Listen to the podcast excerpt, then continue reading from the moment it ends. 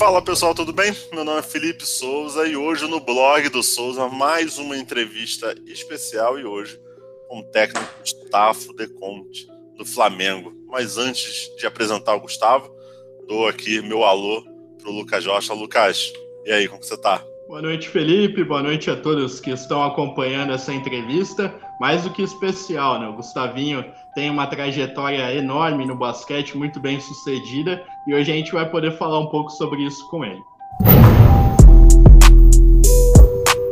Então, obviamente, para apresentar aqui, Gustavo, é, eu que acompanhei de perto aí no Rio de Janeiro, vendo jogos e vendo seu ótimo trabalho pelo time Flamengo. Seja muito bem-vindo e obrigado por aceitar o nosso convite, cara. Bom, obrigado, Felipe. Tudo bem? Tudo bem, Lucas? Obrigado pelo convite aí. Prazer, prazer estar aqui com vocês. É isso. Gustavo, vou, vou começar já. A minha primeira pergunta é como treinar, cara, nesse momento de pandemia? Porque é muito difícil as equipes voltarem no ritmo muito bom. A gente viu isso na NBA, alguns jogadores até é, tendo problema de contusão. Como é para você, cara, conseguir administrar novos contratados, começar esse período de treino? Como é que foi para você esse, esse momento? Bom, para mim, é, particularmente, não está sendo é, tão difícil pensando no lado estratégico, de planejamento, porque tá tudo muito no, na, com a responsabilidade dos médicos, né? Dos médicos, enfim, do, do pessoal da saúde é, por conta da pandemia, então eles estão comandando praticamente tudo que a gente pode fazer, o que a gente não pode, uh, uh, em termos de, de convivência, vamos dizer assim, né? Entrada no clube, testes, convivência, tempo de treinamento, enfim. E começo de temporada também é, sempre é uma coisa muito muito do que tá, fica nas mãos do preparador físico, né? Então o, o Bruno, junto com a, o pessoal da área da saúde, eles comandam mais, assim, porque a ênfase, sem dúvida nenhuma, nesse início é a questão física, até porque os, os jogadores ficaram praticamente cinco meses sem, sem jogar, né? Alguns treinaram individualmente, é, fisicamente, mas não é a mesma coisa, né? A gente sabe que não é próximo do que a exigência de um treinamento normal. Então, a princípio, nessa segunda semana, até segunda semana, tá tudo muito na mão deles. E até aproveitando essa questão da pandemia também, Gustavo, acho que a frustração maior é por não ter terminado a temporada anterior, né? Todo mundo idealiza muito esse começo, meio e fim da, da temporada, e vocês viviam um momento muito bacana ali, depois de ter classificado contra o Instituto na Champions League, os playoffs do NBB estavam se aproximando. Fica aquele gosto de não saber como terminou a temporada, né? De não poder avaliar esse começo, meio e fim de uma forma melhor, né? Ah, sem dúvida, sem dúvida. Mas eu acho que essa questão. A gente, a gente vinha fazendo uma grande temporada, né? A gente vinha em primeiro no NBB, com uma certa distância até. A gente vinha invicto na, na Champions League, que é um sonho para o torcedor do Flamengo, para a diretoria do Flamengo e para nós, né? O título da Champions League novamente. Mas assim, cada vez que a gente assiste é, o noticiário na televisão e vê as coisas que estão acontecendo com relação à pandemia, a gente não fica com essa é, frustração assim tão evidente, né? Porque a gente vê que tem coisas mais importantes do que a gente é a Champions League, o NBB.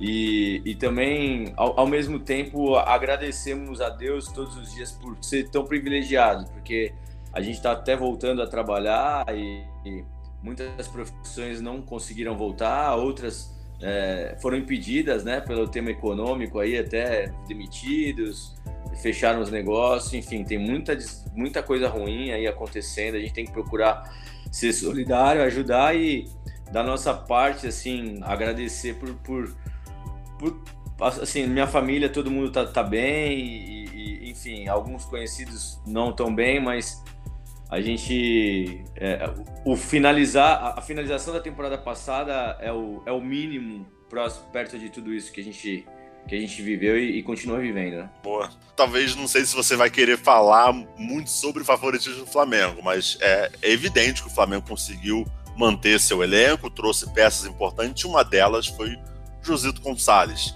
É, Fala um pouco como foi essa, essa contratação, essa busca e a mira por esse jogador, já que muita gente que acompanha o mercado NBB não estava ali esperando que essa fosse uma contratação da equipe rubro-negra. Bom, o, o, Luciano Gonzalez foi um, um, cara escolhido com, toda, com todo o critério por, pela comissão técnica, né, por nós e pela diretoria. Uh, é um jogador que eu particularmente já admiro há, há bastante tempo. É um cara muito inteligente para jogar, uh, que joga bem o pick and roll, que é a, talvez a nossa principal arma ofensiva, vamos dizer assim, né? É o que a gente mais faz, é o que a maioria dos times mais faz, mas o Flamengo é um pouco exagerado nesse aspecto de pick and roll. E, e ele joga muito bem, tem uma leitura muito boa dessa situação, tanto para passar quanto para finalizar. E é um cara, é, assim, é um cara de, de, equipe, vamos dizer assim, né? Um cara que tá, tá, tá numa. tá subindo o nível dele na carreira.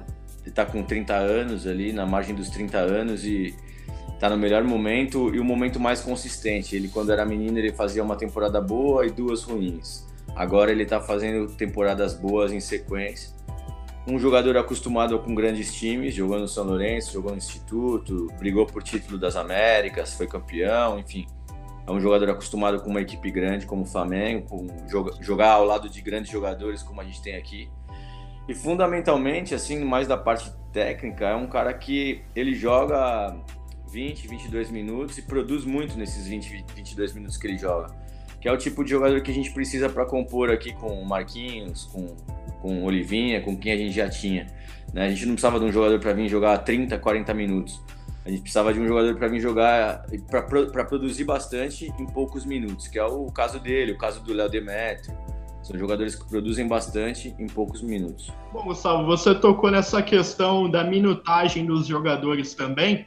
E é um desafio grande nesse sentido de às vezes você contratar um jogador de uma outra equipe e incluir ele dentro do sistema, sabendo que talvez em algum momento o tempo de quadra dele vai diminuir, a pontuação, enfim, o scout dele vai diminuir um pouco. Como que você trabalha internamente essa questão de não pensar tanto no individual, mas no bem coletivo, né? nessa, nessa questão de caminhar uh, com a equipe para vitórias e para os títulos também. Bom, eu acho que isso é primordial, cara. Isso tem que estar acima de tudo, tem que estar em primeiro lugar, né? O mais importante, que a gente sempre fala, é o que é está escrito aqui na frente, né? Que é o nome do time, não o que está escrito atrás, que é o nome do jogador. Isso é o mais importante. Uh, então, acho que os jogadores, quando chegam para trabalhar com a gente, já sabem disso. Se não sabem, ficam sabendo rápido. E as demonstrações no dia a dia são nesse sentido, né? Que o mais importante realmente é o Flamengo, é o time que a gente está representando. E eu não costumo, não tenho tido muito problema com, com essa questão. É claro que uh, todos nós, não só jogadores como nós também, comissão técnica, temos também os nossos objetivos individuais, né? Mas isso não pode transpassar o objetivo coletivo da equipe. É muito difícil conseguir isso, mas enfim, eu acho que já é, uma coisa boa que eu conquistei nesses anos é essa questão de, de quem vem trabalhar comigo, sabe? Essa questão é muito forte, assim, do coletivo, né? E ao mesmo tempo, acho que os jogadores acabam tendo também protagonismo, né? Eles entendem que eles podem ter o protagonismo que for, que o, se o time não for bem, eles vão ficar embaixo, eles vão ficar mal, não vão fazer bons contratos, não vão para a seleção brasileira, não vão ter boas coisas, né? Tá, tá aí o Messi para representar um pouco isso, né? Barcelona ganhando, ganhando, ganhando, o Messi aparece. Barcelona perdeu, o Messi já ninguém não presta mais, todo mundo já fala que eu também não concordo, né? O Neymar a mesma coisa, perdia, perdia, perdia, ele era ruim, não prestava, agora chegou na final, já já se valorizou totalmente de novo. Então, não adianta muito. Os jogadores, ainda bem que a gente tem jogadores experientes no Flamengo que entendem isso, né? E, e, e conseguem assimilar bem esse pensamento coletivo que a gente tem. Gustavo, eu estou lembrando aqui de um caso. Flamengo, quando foi campeão, é, não sei se você. Ah, não sei não, acho que, acho que dá para tocar nisso porque foi divulgado. Teve uma matéria né, nessa temporada que o Flamengo foi campeão que foi depois de uma derrota paulistana que pintou o campeão. E foi uma matéria que depois a gente repercutiu e tal. Como hoje, Flamengo numa outra posição, é, Flamengo hoje é o, o, grande favorito. Como é que você trabalha isso internamente? É, com, com os jogadores e também para fora, para o torcedor. Porque o, se tiver matéria hoje, a matéria vai ser a favor do Flamengo, vamos dizer assim. Se o Flamengo vencer o Franca, provavelmente vai ser o pintor campeão Flamengo. Então, como é que você trabalha isso internamente e externamente? É, é também só para o pessoal entender, é, a gente foi jogar contra o Paulistano, Flamengo e Paulistano, depois que o Paulistano foi campeão, e todo mundo falava muito do Flamengo, porque nós tínhamos ido para o Flamengo, né? Jonathan, eu, Derek, Nesbitt. E aí o Flamengo perdeu lá no Paulistano e a manchete da, do site da, da liga foi respeita ao campeão, né? Isso, respeita. Numa alusão ao paulistano. É, e aí, aí eu achei que não, a gente conversou, né? Eu me sinto à vontade para falar sobre isso. Já faz tempo, já passou, já está superado, mas já que você tocou, eu me sinto à vontade porque eu falei diretamente com as pessoas da liga sobre isso. Eu achei que não foi legal porque uh, não só minha interpretação, como também sua, né, de outras pessoas, é, pareceu uma coisa que, não sei, o Flamengo não respeitou, enfim, qualquer tipo de interpretação ruim sobre isso seria talvez normal e eu talvez não, não ficaria tão bravo se fosse uma imprensa uh, in, in, independente. Não que é, a liga, se fosse não blog, que, se fosse blog. Isso, é, não que a liga não seja independente, mas se fosse uma imprensa que não tem nada a ver com nenhum time, né? Agora, como foi uma imprensa que eu acho que tem a ver com todos os times, eu achei um pouco forte naquele momento.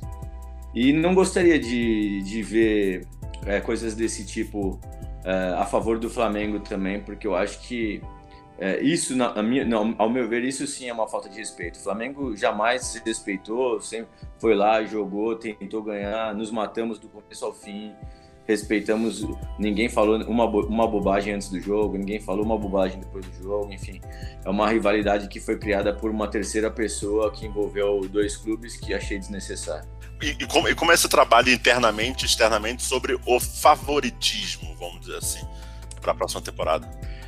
Olha, eu seria hipócrita se eu estivesse falando para você que nós não somos um dos favoritos a ganhar o, o NBB, o Carioca, a, a, Liga, a Champions League é claro que nós somos um dos favoritos, não somos o único favorito. Que eu falei para os jogadores e eu penso dessa forma. Eu já tive times muito piores do que o que a gente tem hoje e não e, e ganhamos. E já tive times melhores do que a gente teve hoje e perdemos, né? Eu já tive com a seleção brasileira na Olimpíada do Rio de Janeiro, que era um time muito melhor e muito próximo também dos outros, e a gente não conseguiu sucesso, pelo contrário, fomos eliminados na primeira fase. E já tive com o Paulistano com times bem piores e fomos vice-campeão, campeão, enfim. Então, é, a montagem do elenco, ela quer dizer muita coisa, né? Eu acho que é muito importante a montagem do elenco, mas muito mais é o que você vai fazer dentro da quadra, é como você vai jogar. Não importa contra quem você vai jogar, não importa o nome de quem tá lá, o nome não importa, o nome da pessoa, o nome do jogador importa muito pouco. O que importa é o que você vai desempenhar. E para você desempenhar bem, você tem que estar preparado. Então, todos os dias você tem que se dedicar ao máximo, todos os dias você tem que treinar duro, todos os dias você tem que ter seriedade fora da quadra também, na alimentação, no descanso, na convivência, em tudo. Aí sim você vai ter sucesso. Então a montagem é um dos passos. Um passo, esse primeiro passo, eu acho que a diretoria do Flamengo deu muito bem. Foi muito bem na montagem da equipe. Agora faltam outros, muitos tantos, que a gente precisa concretizar para ter sucesso essa equipe. Voltando alguns anos no tempo, você sempre teve uma identidade muito grande com o basquete, né? Desde menino, jogador nas categorias de base.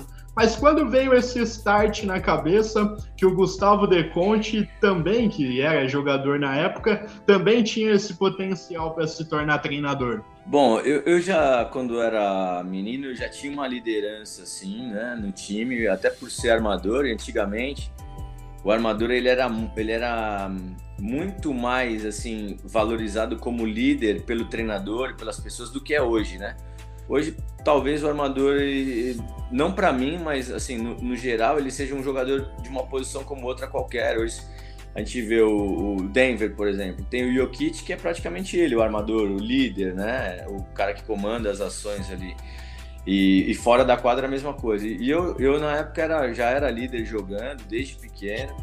E era um cara que eu, eu vivia já basquete 24 horas por dia, sabe? Gostava de assistir todos os jogos eu ia assistir jogos de outros times com o treinador, então Eu lembro muito bem no sub-15, no sub-16, no sub-14, eu ia com o meu treinador assistir outros jogos, sabe? Então eu já, já era meio ligado nessa parte de. Eu, o basquete é uma coisa que eu, que eu gosto demais, assim.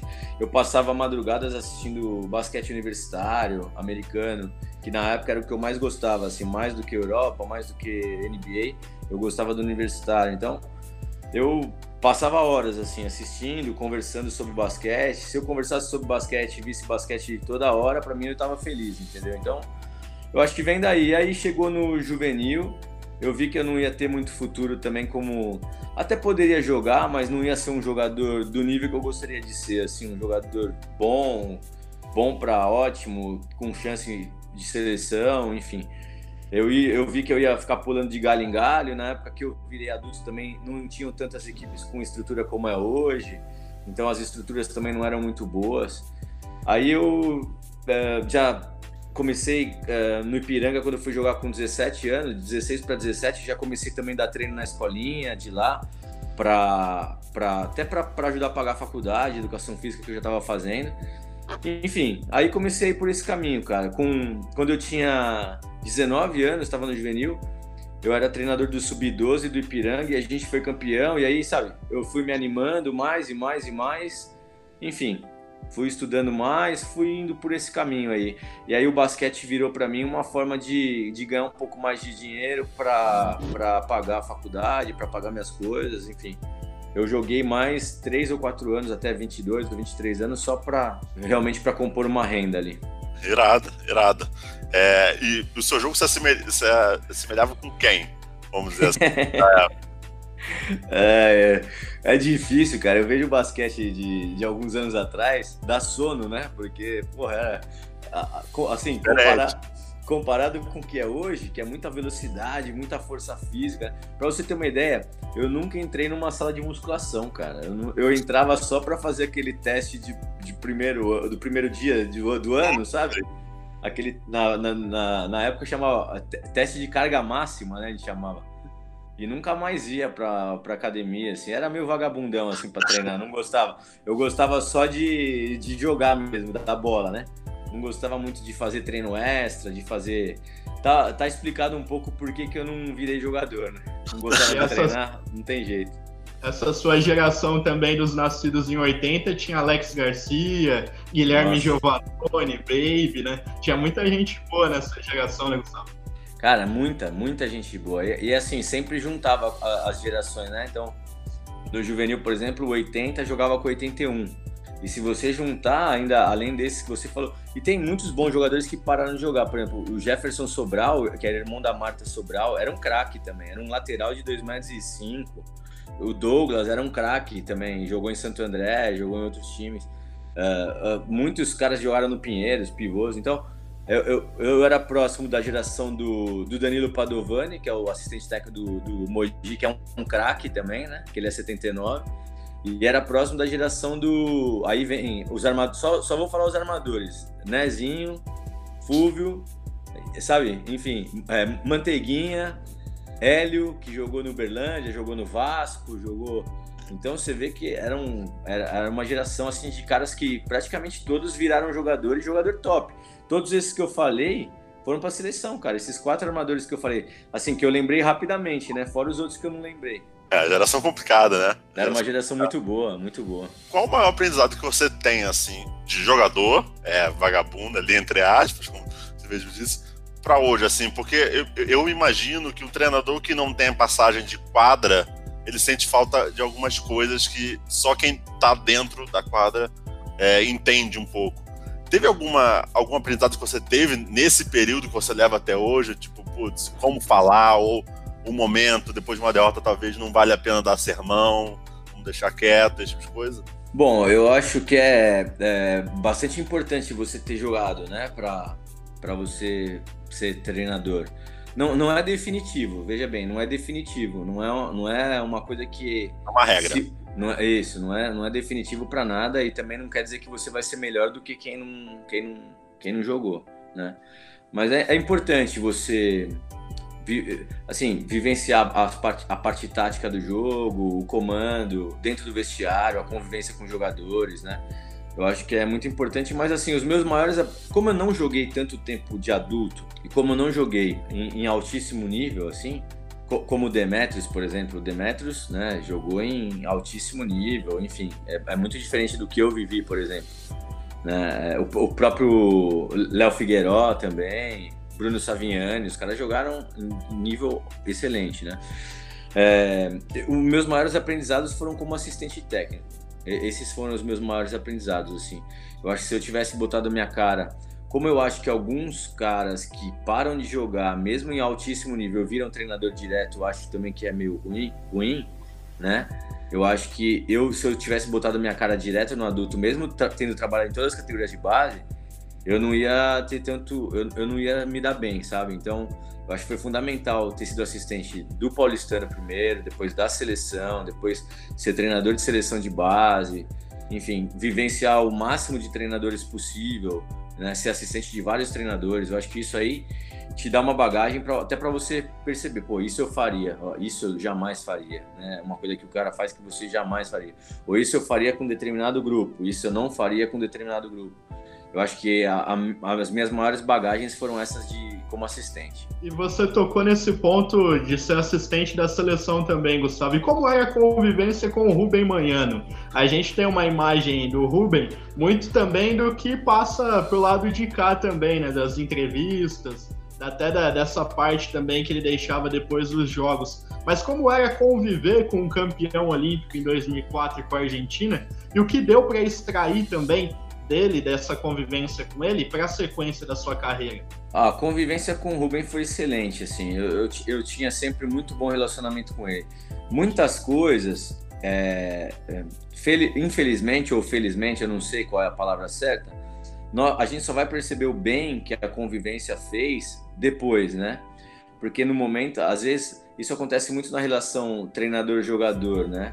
Você cobra tanto o jogador que na hora o jogador fica tão bravo com você que ele não consegue ver o bem que você está fazendo para ele. E depois, quando você muda de treinador ou quando você é, repensa, né, as suas coisas, você vai ver o bem que foi feito para você porque ele te exigia e você ficava bravo na época. Acontece com, com chefes, né? Seu chefe no, no seu trabalho como jornalista também deve acontecer isso.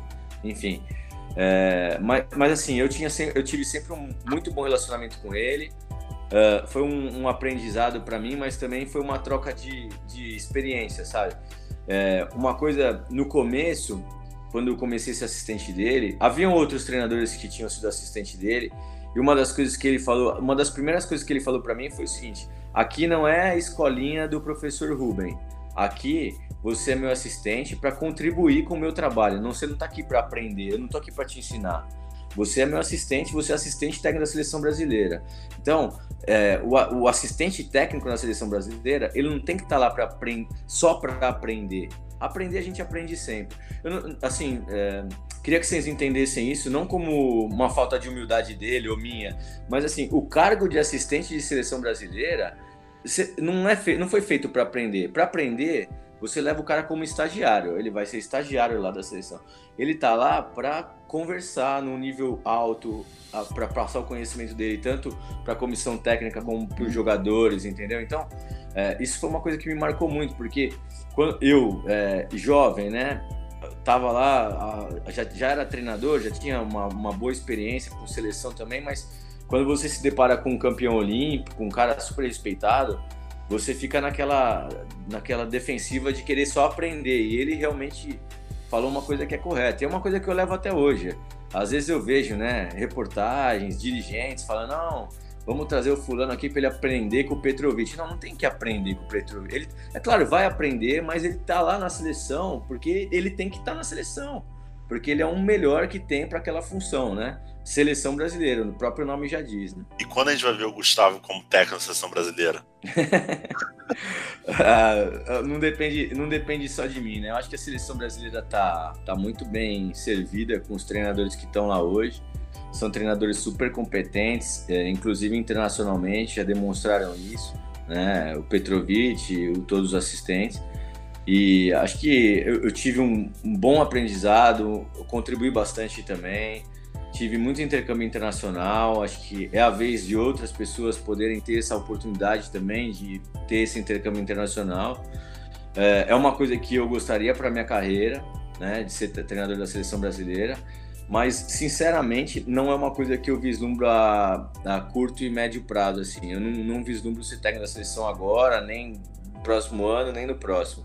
Eu, eu quero seguir no Flamengo, ganhando títulos.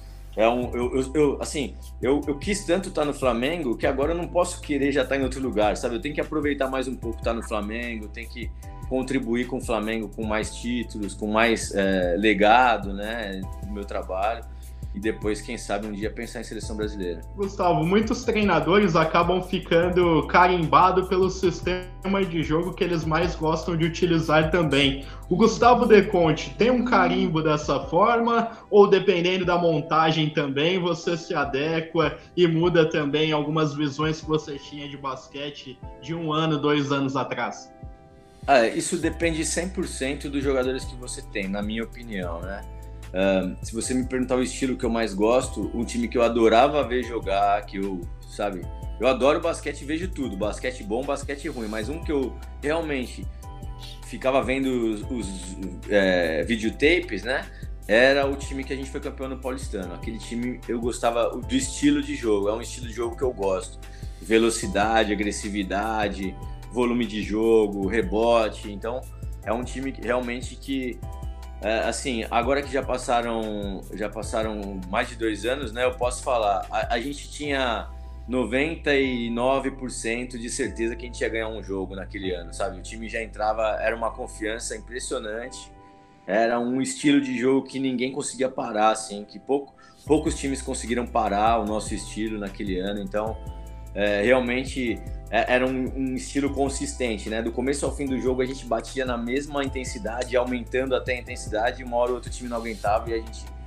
E, e enfim, mas é, não que eu não goste do, de como a gente joga hoje, mas para explorar melhor as características dos jogadores que a gente tem no Flamengo, não é esse o melhor estilo de jogo que os jogadores se adaptam. Só, só para concluir essa questão do Paulistano, que eu acho interessante também, eu lembro na época, teve um jogo que o Paulistano arremessou acho que 43, 44 bolas de três, e não tinha um aproveitamento assim, à altura daquele time. Eu me lembro de uma entrevista do Gustavo, né?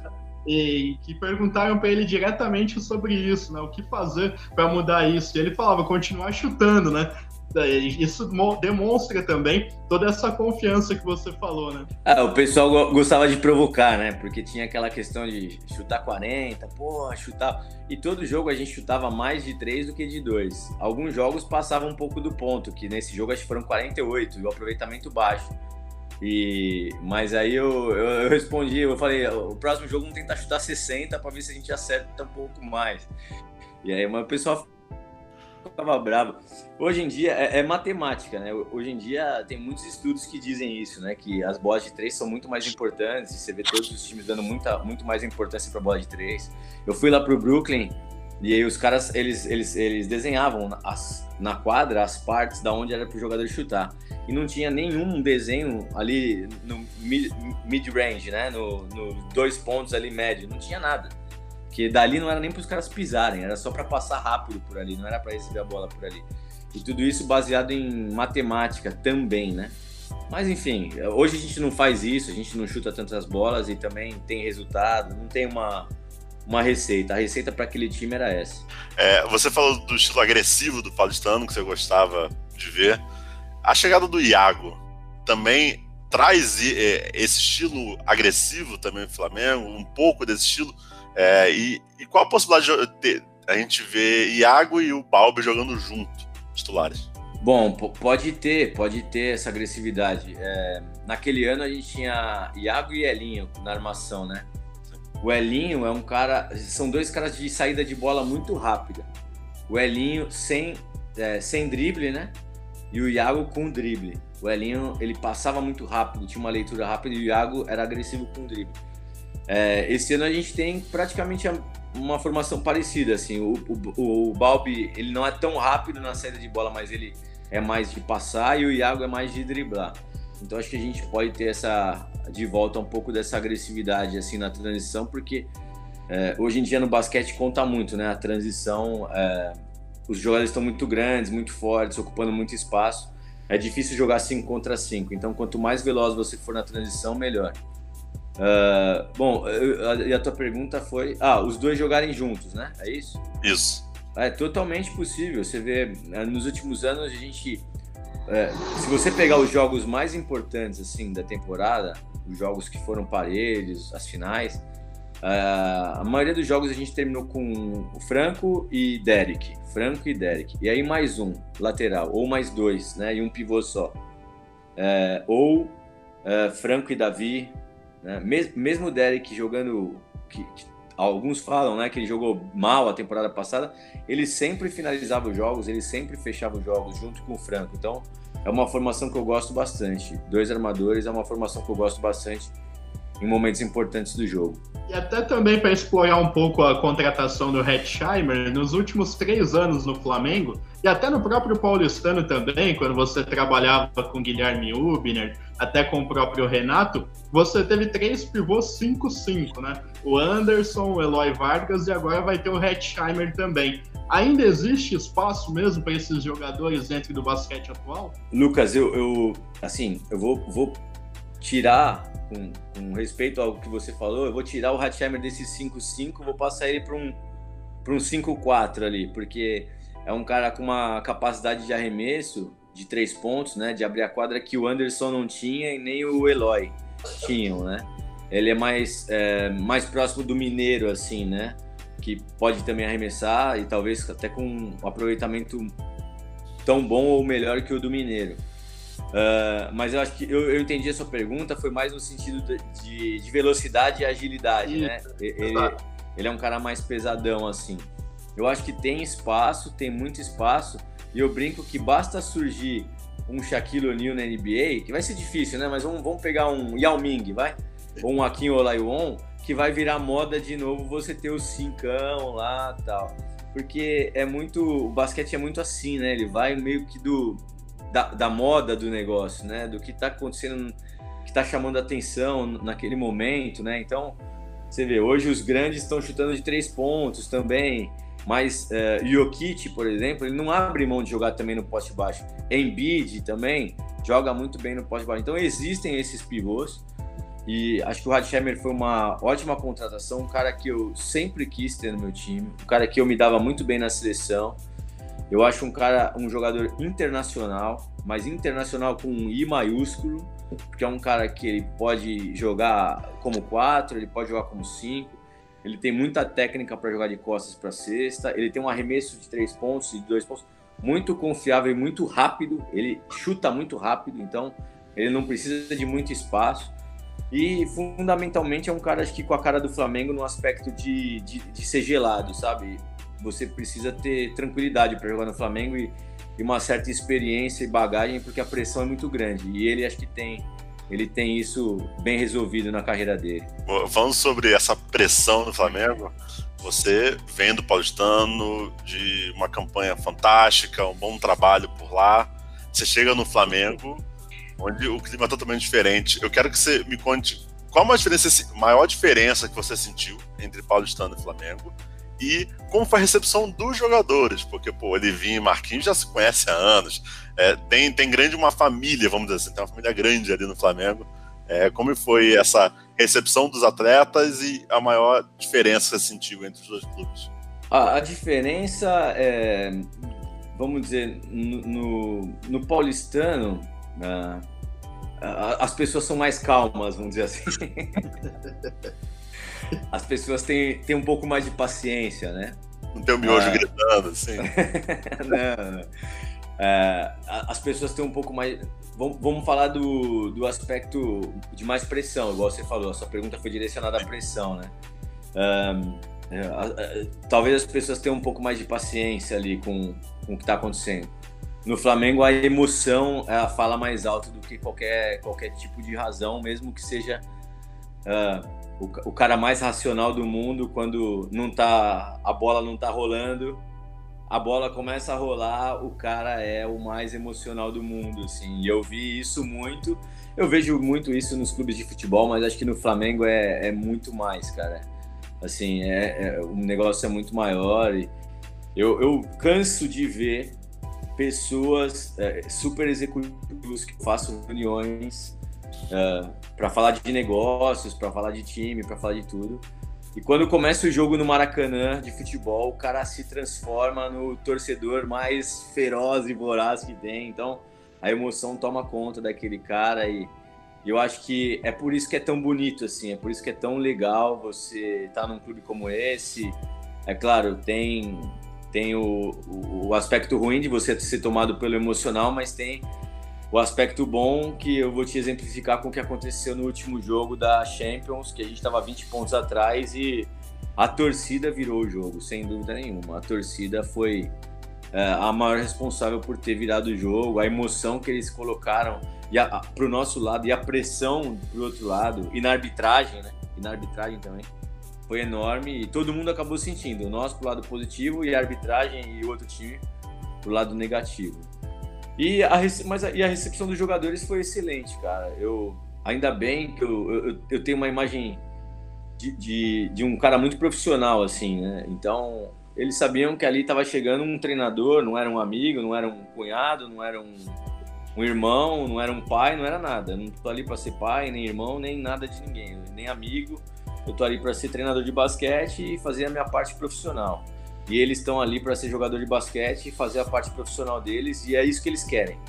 Eles estão já num estágio da carreira que já passou aquela coisa de passar a mão na cabeça, de puxar o saco, de contar piada. Não, eles estão ali para ser profissionais e eu acho que Uh, eles sentiram isso desde o primeiro dia e por isso que a nossa relação é de, acima de tudo, que não seja de amizade, de outras coisas, ela é de muito respeito. Você citou esse jogo contra o Instituto, né, Gustavo? E você sempre foi também um cara muito participativo no banco de reservas, né, dentro do jogo. Mas aquele segundo tempo contra o Instituto, você estava um pouco mais participativo do que normalmente é. Essa virada, da forma que foi, torna essa vitória uma das mais especiais da sua carreira? Eu, eu acho que está entre as três mais especiais, para não errar, assim, vou, vou dizer, para não errar, né? É claro que algumas vitórias de título elas são diferentes, né? Uh, vou dizer para você uma coisa, para não errar, vai. Vitória que não foi de título, essa foi a mais importante da minha carreira, sem dúvida nenhuma, porque ela, assim, você, você teve uma leitura muito boa do que aconteceu ali. Eu, eu não sou um cara de vibrar muito com o time ali, eu sou muito participativo, mas mais no sentido de orientação. E ali realmente eu fui, tentei estar gelado por dentro e raciocinar junto com o Fernandinho e os assistentes, mas eu digo que 90% do meu corpo foi tomado pela emoção do Maracanã ali naquele momento, porque eu me senti um torcedor do Maracanã, eu vibrava porque eu vi que era uma, era uma necessidade da equipe, aquela vibração. A gente ganhou o primeiro jogo na Argentina e entrou. A verdade é que a gente não entrou, a gente entrou já meio um, um pouquinho com uma, a confiança um pouco além do, do que tinha que entrar, né?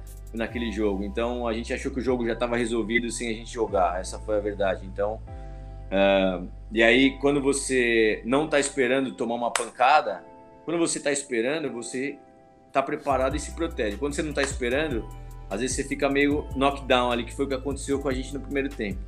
Então eu tinha que retomar a confiança dos jogadores e desde o vestiário até o final do jogo foi meio que uma coisa de retomar a confiança a gente precisava ter uma vitória diferente e eu achei que eu tinha que ter uma atitude diferente ali no banco para eles verem, caramba, o Gustavo tá vibrando, pulando em cima da gente, dando soco, mostrando a camisa.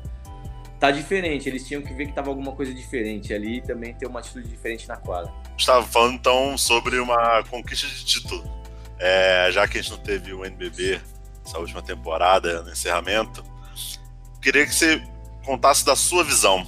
Como é que foi vencer aquele título em Franca é, só para dar uma, uma, aspas aqui, quarto jogo no Maracanã, é, Flamengo ganha, a gente pergunta pro Gustavo na, na zona coletiva ali, e sobre a confiança, né, como manter ali a emoção. O Gustavo muito confiante, tipo assim, não, é, beleza, a gente vai lá, não, a gente vai encarar a Franca de frente a frente, tô acostumado, é, já é uma coisa que o Gustavo, já são jogos que o Gustavo já tá acostumado a enfrentar a Franca, até porque tá trabalhando no Paulistano, Mas conta um pouco pra gente como foi aquele jogo, porque foi um jogo tenso, assim. Pro torcedor que ficou no Rio de Janeiro, que não pôde estar lá, foi um jogo de uma tensão absurda. E, e para você, como treinador, como é que foi conquistar esse título fora de casa é, e com aquela partida que a gente viu? É, é, é, tanto tempo sem ter uma, uma, uma adrenalina como essa que você foi falando e eu fui ficando arrepiado, cara. Só de, sabe, só de, só de lembrar aquilo lá, aquele sentimento que é você ter uma partida dessa, né? É uma coisa que eu acho que todas as pessoas do mundo poderiam ter esse tipo de sensação um dia na vida, de, de ter uma partida decisiva e tensa, sabe? Uma coisa que você fica dois, três dias é, com o corpo doendo, doente, tossindo, com febre. Cara, é uma coisa assim que foi o que aconteceu depois dessa partida do Instituto também. Eu até achei que eu tinha pego o Covid, porque eu fiquei com febre dois dias depois desse jogo do. Porque é tanta tensão, né? Que depois você mas essa coisa de Franca, do, do da final com Franca, a, a equipe estava muito confiante. E uma coisa interessante, assim, que também deu muita confiança para a equipe foi o histórico recente nosso, né? Eu, Derek, Nesbit e Jonathan, em Franca, em jogos decisivos. Foi uma coisa que a gente falou muito durante a semana, e acho, acho que falou um discurso lá, e o até, é, que falava pouco, falou um pouco também sobre isso. Gente, nós vamos ganhar. A gente ganhou os últimos cinco jogos lá dentro, quatro. E o Nesbitt completou. Né? Nós, pô, vamos ter confiança que a gente sabe o caminho de ganhar lá. Enfim, foi de uma maneira assim, meio. para pegar confiança, né? Não uma, uma maneira. É, sem humildade, assim. Foi um discurso dentro do próprio, dentro do próprio time, né? Então, acho que a gente estava confiante. É claro que a tensão é, foi muito grande, mas o nosso time, como eu te disse, é um time muito experiente. Você vê o jeito que o Marquinhos jogou aquele jogo, o próprio Anderson, sabe? A, a garra, a vibração, a disputa pelas bolas. É, o Crescenzi na defesa. Cada um sabe, soube muito bem fazer sua função. O Derek, nas últimas bolas de três pontos, lá, as duas bolas que fecharam o jogo. Então, eu acho que a gente é, foi, foi muito confiante e muito preparado ali. E, e, o sentimento que ficou foi um sentimento de retribuição para o Flamengo, assim, porque o Flamengo uh, uh, quis que a gente estivesse ali, né, naquela temporada, contratou a gente, apostou muito na gente, deu muita confiança e ali foi um sentimento de retribuição por, por, um, por um clube do tamanho do Flamengo que estava dois anos sem ganhar e precisava ganhar de novo e foi muito bacana. Gustavo, na temporada 17 18, eu vivenciei bastante aqueles cinco jogos dos playoffs Bauru e Paulistano. E foi verdadeiramente ali uma batalha de pranchetas, né? Você e o Demetrios, os ajustes depois de cada jogo. Tem assim um adversário em especial, alguém que você se prepara bastante para enfrentar nessa questão dos treinadores mesmo, que te exige nesse sentido de pô, pensar alguma coisa diferente para ganhar um jogo desse cara? Olha, hoje em dia, é, acho que praticamente todos os treinadores do NBB, é, claro que a gente já, já se conhece muito, né? Mas praticamente todos sempre apresentam alguma novidade, alguma dificuldade, muita dificuldade de, de jogar contra, né? Eu acho que uh, a gente tem dificuldade em todos, todas as quadras, em todos os lugares, né? Mas eu acho que eu, eu talvez citaria dois sem esquecer outros, que eu com certeza vou esquecer, mas assim, o Demetrius, que você citou, é um cara muito difícil de jogar contra, porque é um cara que, na minha opinião, taticamente prepara muito bem o time, muito bem, assim, uh, para te, te, machucar no, no, ponto certo, sabe? Ele, ele prepara para te machucar no ponto certo é, ofensivamente, defensivamente também. É, ele te dá um nó ali, amarra o jogo, e é chato jogar contra. Uh, e o outro é o Guerrinha. O Guerrinha também é um cara que você vê que nos times dele tem o dedo dele ali, e ele também é um cara que eh, taticamente prepara muito bem também. Ele tem. E, e, durante o jogo, além de preparar bem taticamente, durante o jogo ele, ele, ele é rápido, né? Ele é, ele é dinâmico ali, ele é rápido. Então ele às vezes muda uma coisa ou outra que a gente precisa ficar muito atento E, mas, mas enfim, acho que o NBB está num nível muito, muito bom de treinadores e, e é bom que a gente vai melhorando, né? Encontrando quanto mais a gente vai melhorando. Eu vou fazer minha última pergunta, já está encerrando por aqui. Depois o Lucas também faz a última. É, Gustavo, você chega no Flamengo e encontra Fernandinho. Fernandinho, assistente técnico. Um dos caras que, assim, eu acompanhando basquete carioca, um dos caras que mais estuda. É um cara que, nossa, eu, eu acho que ele está preparado para um dia assumir como a posição principal. Não sei no Flamengo, não sei se em uma outra equipe. Me fala um pouco dessa sua relação com o Fernandinho, porque em algumas entrevistas você mesmo já falou muito bem dele, o quão importante ele é para a comissão técnica. Fala um pouco dessa, dessa sua relação com ele. Bom, o Fernandinho é meu braço direito, né, no Flamengo e é, direito, esquerdo, enfim. É um cara que eu converso muito, né, tenho uma excelente relação com ele.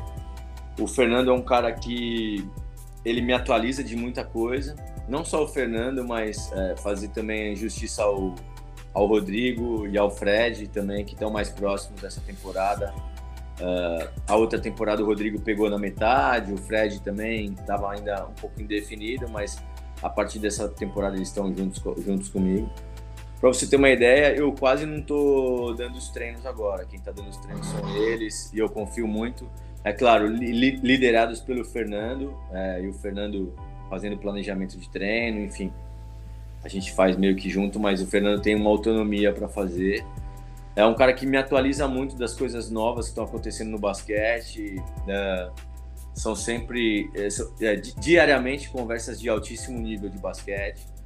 É um cara que tem um repertório, é um, um repertório de treinamento, de, de, diversificação de exercícios muito grande, assim. Ele tem ideias e cria, criativo. É, ele é bom tanto no treinamento coletivo quanto no treinamento individual. Ele é bom tanto no ataque quanto na defesa. Ele é bom tanto no vídeo quanto na prática. É um cara assim bem completo. Se fosse um jogador, eu diria que ele é um cara que pode jogar na, desde a posição 1 até a posição 5 tranquilamente. Um cara muito versátil. E eu concordo com você. Eu acho que ele é um cara já preparado para treinador principal de uma equipe de uma equipe de, de alto nível. Bom, minha última então, Gustavo. Muito se fala no basquete sobre unificação da forma com que às vezes ali do sub-16 para cima joga com a equipe adulta. Você acredita nisso também, com toda a sua bagagem que você tem de ter participado desde o sub-12 na formação até o adulto? Isso é realmente possível, algo imaginável dentro do nosso cenário nacional hoje em dia? Bom, essa, essa discussão é muito ampla, né? Demoraria é, muito tempo para a gente poder discutir tudo isso. Mas, é, te respondendo assim, tentando ser o mais objetivo possível, eu sou contra. Eu sou contra quando as pessoas falam que tem que unificar desde a categoria sub-12 até o adulto. E eu sou contra quando as pessoas falam que o Brasil precisa ter um modo de jogar. Eu não acho que o Brasil precisa ter um modo de jogar. Eu acho que o Brasil precisa ver quem são os jogadores da seleção e aí sim precisa ver um jeito de jogar na seleção. Se você tem Anderson Varejão, Nenê e Thiago Splitter na mesma geração, você não pode pensar em jogar igual a gente tem os pivôs agora. Bruno Caboclo, uh, Augusto Lima e Hadsheimer, que são totalmente diferentes daqueles pivôs que a gente tinha antes, né? Se a gente tem, é, a gente precisa ter, e mesmo nas categorias de base, ah, vamos jogar do jeito do Brasil. Qual é o jeito do Brasil? A Argentina tem um jeito. Não, a Argentina não tem um jeito. A Argentina tinha um jeito de jogar quando tinha o Ginóbili, o Escola ou tal, e agora tem outro jeito de jogar. Por exemplo, os armadores da Argentina daquela época pouco finalizavam comparado com o Laprovítalo e Campasso agora.